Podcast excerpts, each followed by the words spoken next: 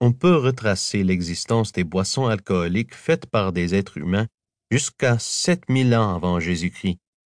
Mais il est presque assuré que des hommes préhistoriques ont consommé de l'alcool dans des fruits et des baies plusieurs milliers d'années avant cela. Quand les fruits et les baies sucrées dépassent le point de maturité et commencent à pourrir, des levures sauvages ou spontanées se mettent à consommer les sucres qu'ils contiennent naturellement produire de l'alcool par suite d'un phénomène spontané de fermentation.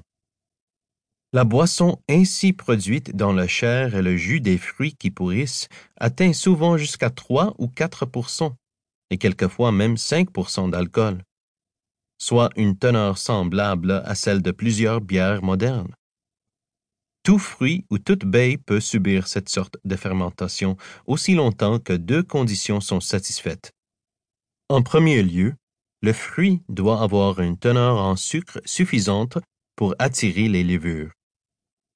Le taux de sucre d'un fruit augmente à mesure qu'il mûrit, et la concentration en sucre typique d'un fruit mûr varie entre 5 et 15% de sa masse. En deuxième lieu, il faut que le milieu environnant contienne des levures sur la peau du fruit ou dans les arbres ou arbustes à proximité, qui devront pouvoir atteindre les sucres qui sont dans la chair du fruit quand sa peau se rompra. Certains mammifères, des oiseaux et des papillons connaissent des épisodes d'ivresse, à des degrés divers, en mangeant des fruits pourris et fermentés. Le sec de Lao l'emblème de la consommation d'alcool, est une musaraigne de Malaisie qui se nourrit souvent de nectar de fleurs fermentées, pouvant atteindre un taux d'alcool avoisinant les 4% Ce petit mammifère a probablement une vision intéressante du monde.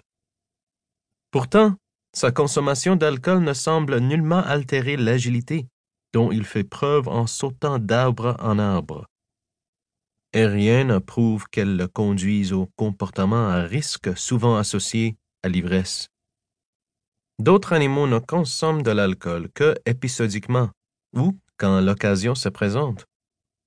Un journal de la Nouvelle-Orléans rapportait en 1954 que des milliers de merles d'Amérique en migration s'étaient enivrés en mangeant des baies trop mûres dans les buissons de parc de la ville.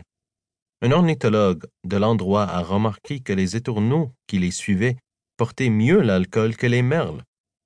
Les étourneaux se posaient sur l'herbe, puis s'y roulaient pour se dessouler.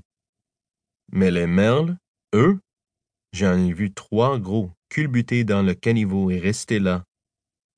Des vidéos d'animaux censés être sous sont devenues populaires sur Internet et, bien que plusieurs semblent être authentiques, les scientifiques restent sceptiques devant des rumeurs répandues de longue date sur des éléphants d'Afrique légèrement éméchés à force de manger des marulas pourrissants. C'est un scénario plutôt improbable, parce que les éléphants préfèrent consommer ce fruit mûr, et non pas trop mûr ou pourrissant.